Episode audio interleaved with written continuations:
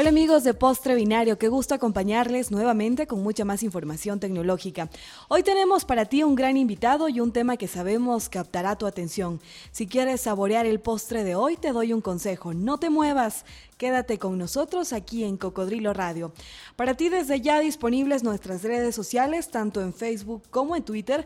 Además nos escuchas en postrebinario.com y nuestro podcast disponibles para ti ya en Rayuela Radio. La versión impresa de este postre para ti a través de Diario Crónica. Espero que estén finalizando esta semana con la mejor de las energías. Te cuento que en el caso de nosotros sucede así. Estamos listos y felices de estar contigo. ¿De qué hablaremos hoy? Nada más y nada menos que la Minga por la Libertad Tecnológica, Mingatech, que se desarrollará hoy y mañana precisamente. Pero, ¿qué es una Mingatech? ¿Quieres saberlo? Disfruta este postre. Ahora te lo contamos. Minga significa trabajo colectivo con fines del bien común. Es una tradición precolombina de trabajo comunitario, es decir, varias personas trabajamos con la finalidad de llegar a una meta que nos beneficie a todos. En algún momento de nuestras vidas fuimos parte de una minga o por lo menos escuchamos este término. En esta ocasión en Postre Binario estamos hablando de una minga por la libertad tecnológica. Varias personas trabajando por construir un software libre, por romper la tan oscura dependencia tecnológica a través de varias herramientas. Una de ellas es la criptografía, de la cual ya hemos hablado en un postre anterior. Si tú eres una persona que usa Internet constantemente, este tema te va a interesar y más allá de eso te va a servir. Calú, qué gusto, hoy estamos súper felices, súper contentos porque tenemos ya en la mesa un plato muy especial. Hola Tatiana, en efecto, nuevamente estamos con este segmento de tecnología postre binario.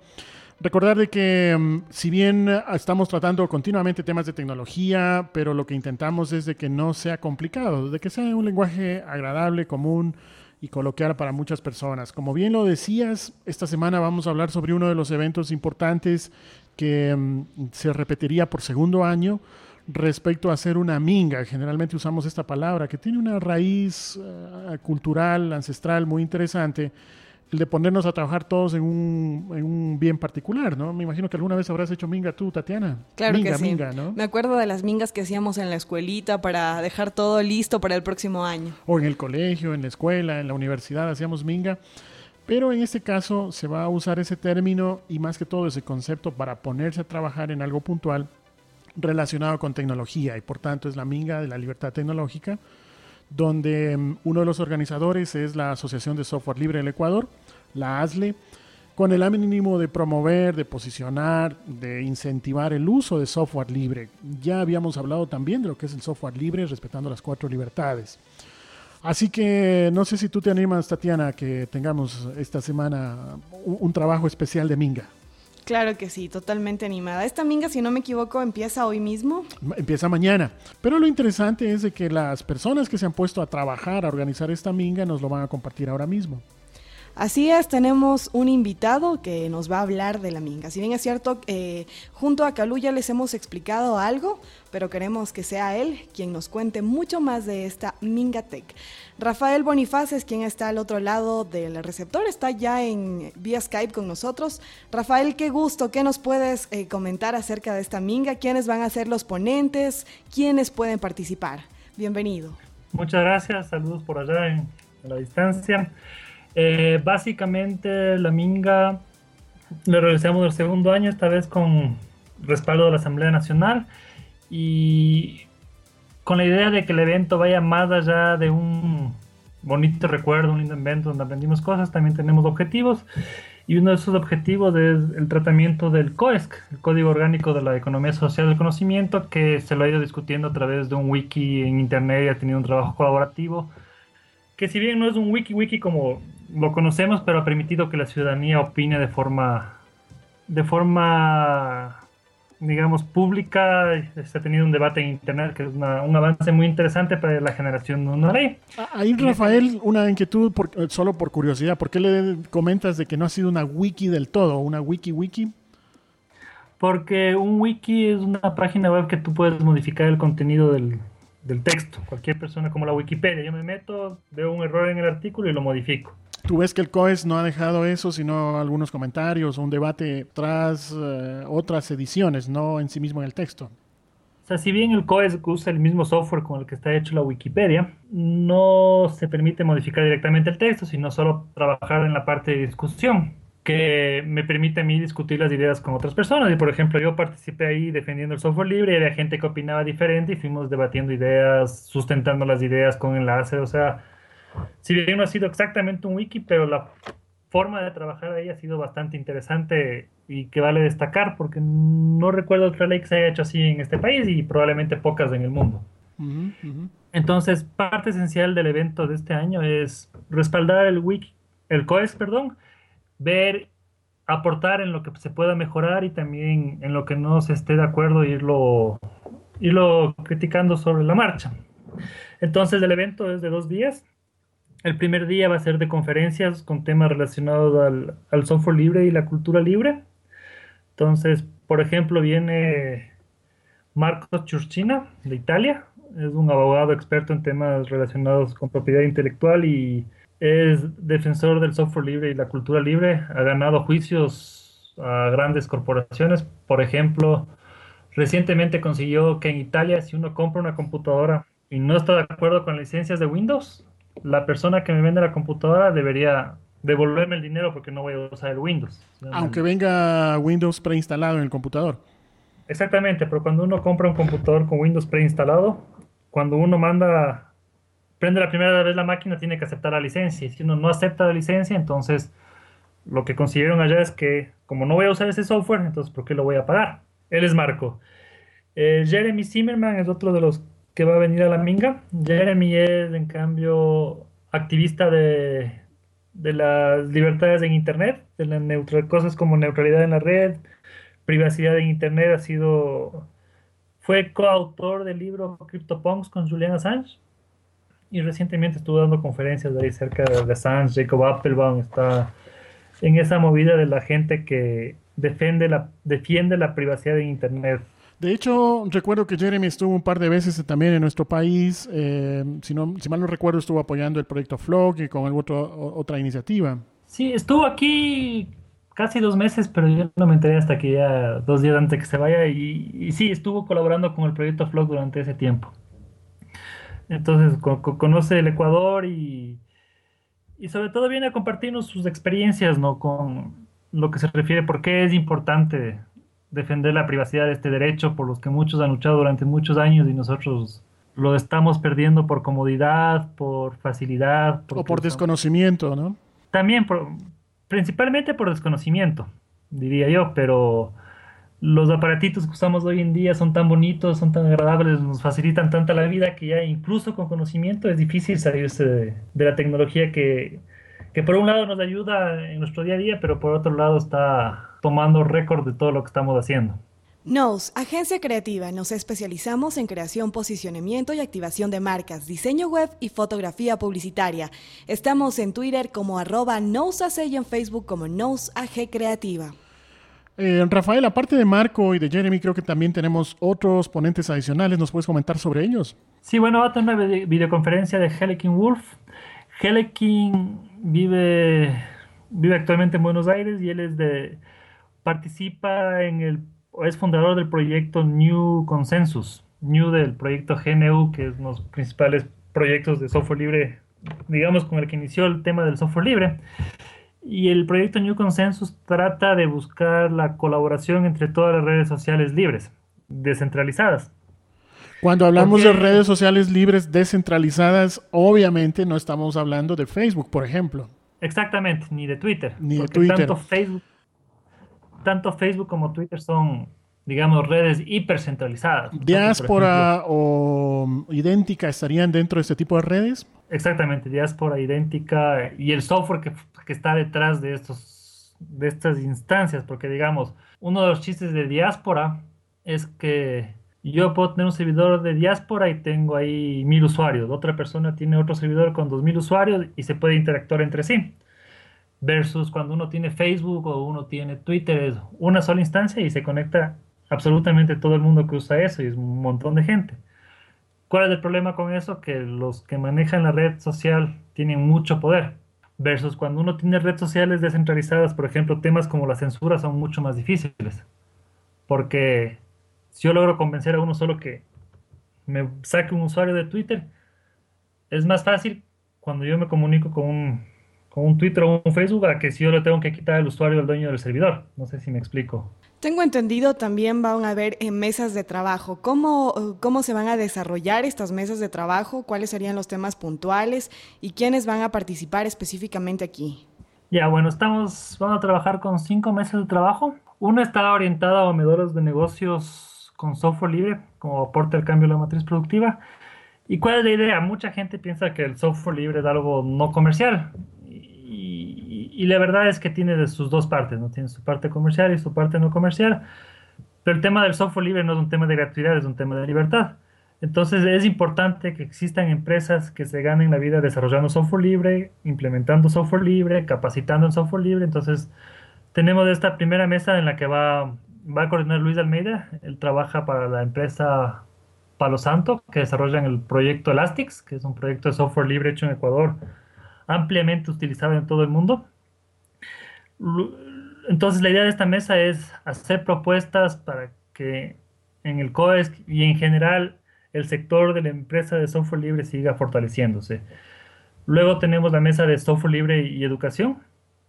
Esto está coordinado por Charles Escobar, quien es un conocido catedrático acá en Quito y que ha implementado software libre en universidades. Y la idea es acá cómo el COES dice que las instituciones de educación tienen que trabajar con software libre. Y más allá de una ley necesitamos que eso pueda suceder. No por poner alguna ley es que va, esto necesariamente se va a cumplir. Entonces la idea es ir encaminando, dar unos lineamientos de qué se debería hacer para que efectivamente el código se pueda cumplir si es que se lo aprueba. Lo mismo, algo parecido en la mesa 3 que tenemos lineamientos de un plan nacional de adopción de software libre de aquí no es que va a salir un plan nacional de adopción de software libre, pero sí unas ideas de qué es lo que deberemos hacer, cómo podemos mejorar, porque si bien llevamos siete años con decreto de software libre, no tenemos, por ejemplo, estadísticas del uso del software libre real que tiene el Estado. Entonces no sabemos si es que realmente estamos o no adoptando software libre en el Estado como lo quisiéramos.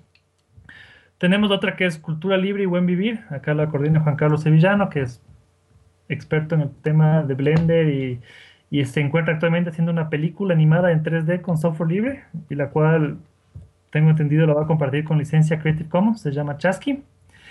Y, ahí es la idea también de cómo, cómo se puede apoyar para que los artistas puedan seguir creando contenido sin criminalizar a usuarios.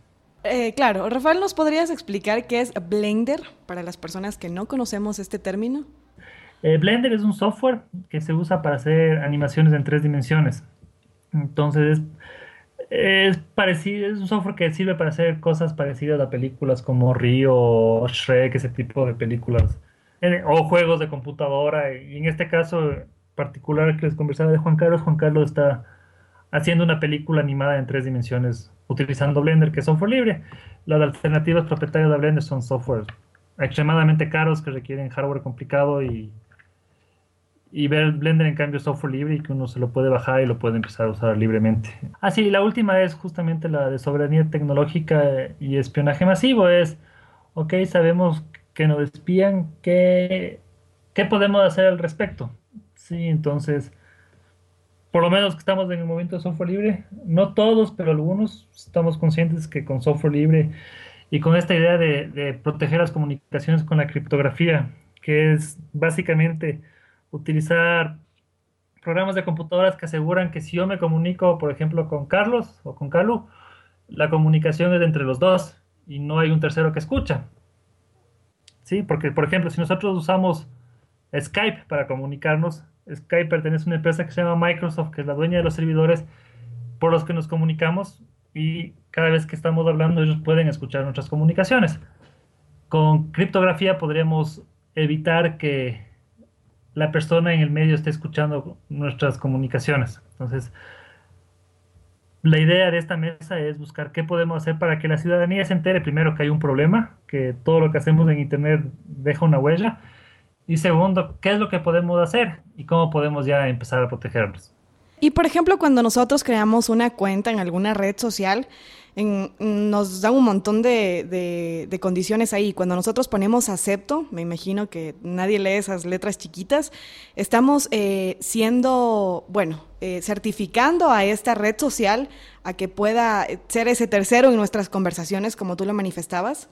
Claro, normalmente. O sea, cuando uno acepta los términos, siempre hay temas de privacidad, porque cuando uno pierde, cuando uno va dando información a estas redes sociales, esa información les sirve a ellos para fines comerciales, digamos. Yo sé tus gustos, qué páginas visitas y según eso te puedo ir dando qué búsquedas haces en Google, por ejemplo. Y dependiendo de las búsquedas que haces en Google, luego en los Google Ads yo te voy dando la, la, publicidad de lo que te puede interesar comprar. Pero esa información puede ser utilizada para mucho más cosas que simplemente para venderme productos.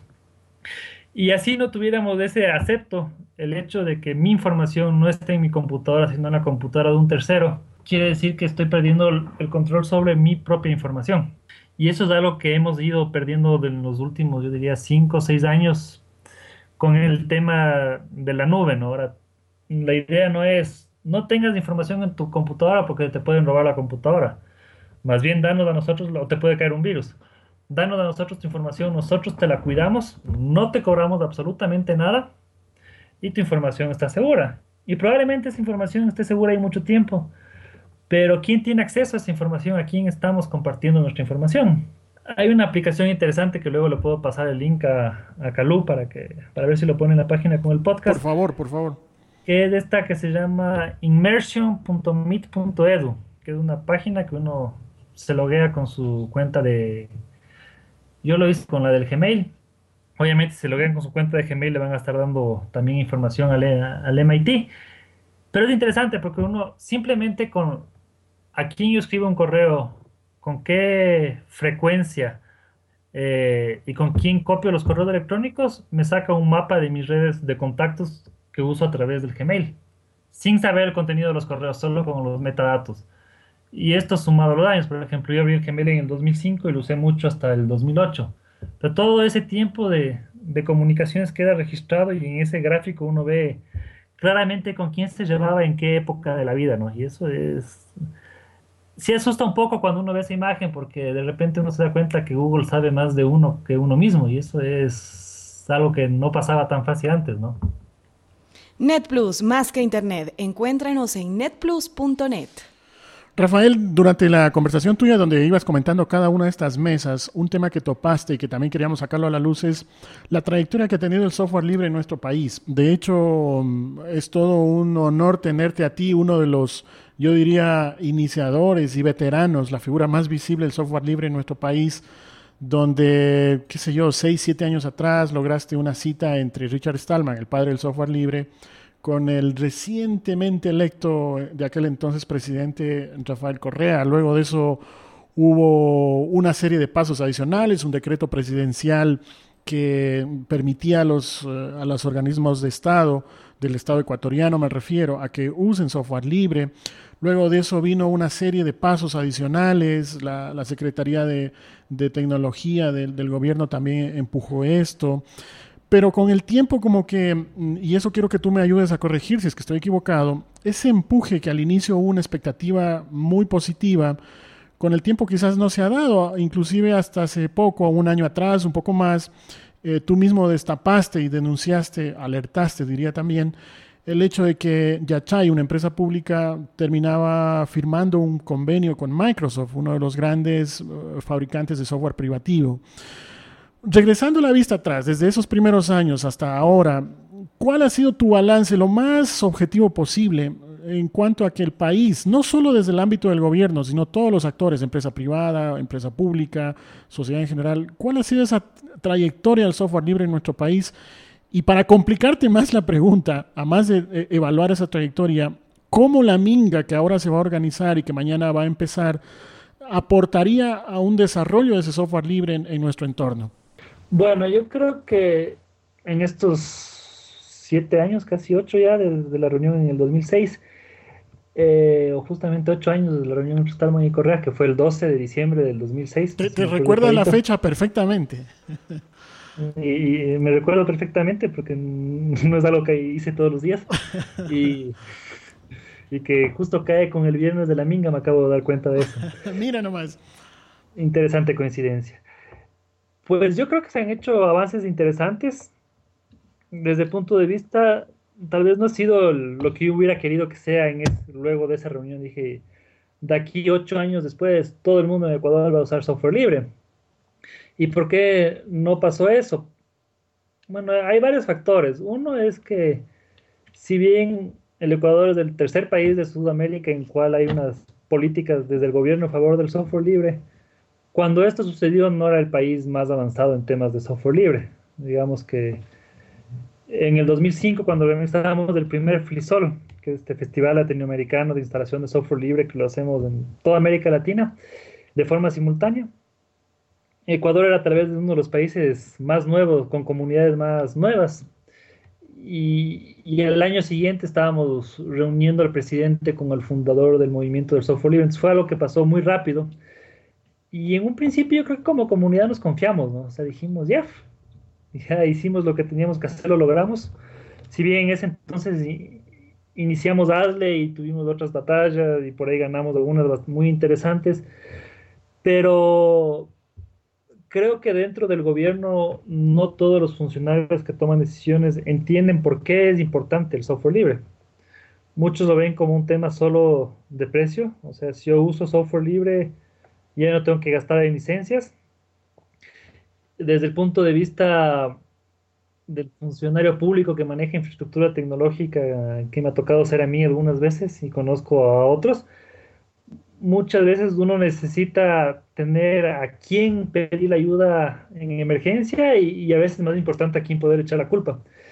A quién pedir ayuda con el software libre, normalmente es impresionante lo que se puede conseguir con comunidades y, cada vez más con empresas locales también. Cada vez hay más empresas que dan soporte sobre software libre justamente por los requerimientos que ha generado el Estado.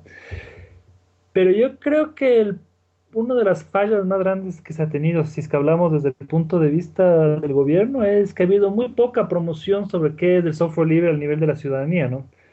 Ha habido cosas que se han hecho a nivel de gobierno, pero yo hasta ahora nunca he visto una propaganda en la televisión que se hable, hey, el software libre sirve para esto, ahorra recursos al Estado, permite generación de conocimiento local. Eh, hoy en día con el tema del espionaje, ¿no?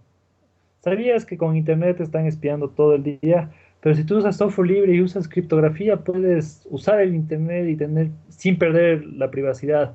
Ese tipo de cosas me parece que no ha llegado al ciudadano común, al ciudadano, digamos, de a pie. De todas maneras, Rafael, en la historia que comentas, eh, se le pone el peso también solo al gobierno. Eh, y pones ejemplos del, Estado, que está bien, pero fuera del Estado también hay otros roles. Hablo de la empresa privada, hablo de la sociedad civil en general, de las universidades. ¿Tú crees de que ese balance o, esos, o esa um, expectativa no del todo eh, positiva se ha dado también en otros frentes, que no sea solo Estado?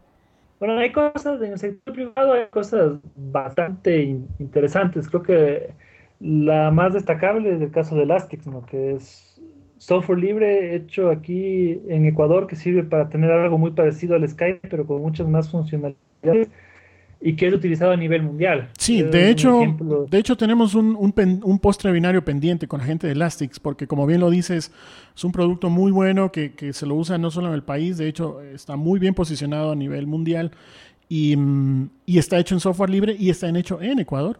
Y es software libre, porque hay muchas cosas que están hechas en software libre que no son libres. Entonces eso es interesante porque la gente que hace Elastics gana dinero vendiendo servicios de Elastics, pero puede haber un, tercero, alguien en Loja, por ejemplo, que coja el Elastics y empieza a vender centrales telefónicas en Loja y, y esa es la idea, ¿no? Y eso va distribuyendo la riqueza, distribuyendo el trabajo. Pero desde el sector privado, me parece que ese es el caso más interesante. Hay iniciativas en universidades también, por ejemplo, bueno, es pública, pero de universidad, la Universidad Estatal de Bolívar, esa ya tengo entendido que está en un 80 o 90% trabajando solamente con software libre, que es algo que no es tan conocido, pero es una experiencia bastante interesante. Rafael, y por cuestiones de tiempo, para ir también concluyendo, todo este análisis que has hecho de cara a la segunda parte de la pregunta que te hacía, ¿no? ¿Cómo la Minga Tech, cómo, cómo esta Minga que va a empezar mañana, aporta a este historial de software libre en nuestro país? Bueno, la idea es reunirnos, avanzar y trabajar sobre cosas un poco más concretas. ¿no? Hace un año, cuando organizamos la Minga eh, en el IAEN, eh, se consiguió, o dentro de la inauguración de la Minga, la, en ese entonces Jimena Moroso, que era viceministra en, o vicesecretaria eh, del CENESIT, convocó a que creemos una ley de, de, software libre en un wiki. Se hizo un borrador y ese borrador se lo incorporó al COESC. Hoy, un año después, estamos trabajando, se está haciendo el evento dentro de la asamblea y el COES está próximo a ser entregado a la asamblea. Entonces la idea es darle ese empujón al COES, generar sensibilidad dentro de la asamblea también de por qué es importante este código, por qué es importante el software libre y a través de eso se pueda seguir avanzando en la adopción del software libre en el país. En este caso particular vendría a ser a, través del COES. Danos datos del evento, por favor, un poco para ir cerrando. Eh, danos las fechas exactas, el sitio, si es que tiene algún costo, si es que tengo que ser un super genio geek en informática para ir al evento. Danos datos del evento, por favor. El evento se va a realizar en, en el Palacio Legislativo de la Asamblea Nacional en Quito, el día viernes 12 a partir de las 8 y media de la mañana durante todo el día y el día y el viernes 12 vamos a tener las conferencias. El sábado 13 va a ser igual a partir de las 8 y media y va a ser las mesas de trabajo hasta, hasta la hora del almuerzo. El, evento es gratuito, lo que sí se pide es que a través de la página web mingatech.asambleanacional.gov.c se registren y se vayan para asegurar el cupo. ¿Y tengo que ser un súper informático, un super geek para ir? Eh, no, para nada más bien ser un usuario de tecnología que le interesa saber cómo funciona la tecnología e incluso qué implicaciones va a tener la tecnología sobre mi, sobre mi vida. Yo soy de las personas que cree que la tecnología tiene que servir para mejorar la calidad de vida de los ciudadanos, pero cada vez veo más tecnología que sirve no para mejorar la calidad de vida de los ciudadanos, sino para, mm, puesto en otras palabras, yo diría que si nosotros controlamos la tecnología, la tecnología sirve para mejorar la calidad de vida de los ciudadanos. Si nosotros no controlamos la tecnología, la tecnología sirve para darle más poder a quienes están construyendo esa tecnología. Gracias Rafael por tu aporte. Esperamos tener eh, contacto contigo en un siguiente episodio de Postre Binario. Reiterar la invitación para que todos podamos asistir desde mañana a esta minga de tecnología. Quiero despedirme, yo soy Calú y estoy en Twitter como arroba Calú. Yo soy Tatiana León, muchas gracias Rafael. Me encuentran en Twitter como arroba tatilen. Les recuerdo que estamos siendo retransmitidos por Cocodrilo Radio. Además, eh, las, podemos continuar este debate a través de Facebook y Twitter. Nos escuchas en postrebinario.com y nuestros podcasts disponibles para ti en Rayuela Radio. La versión impresa de este postre está eh, para ti a través de Diario Crónica.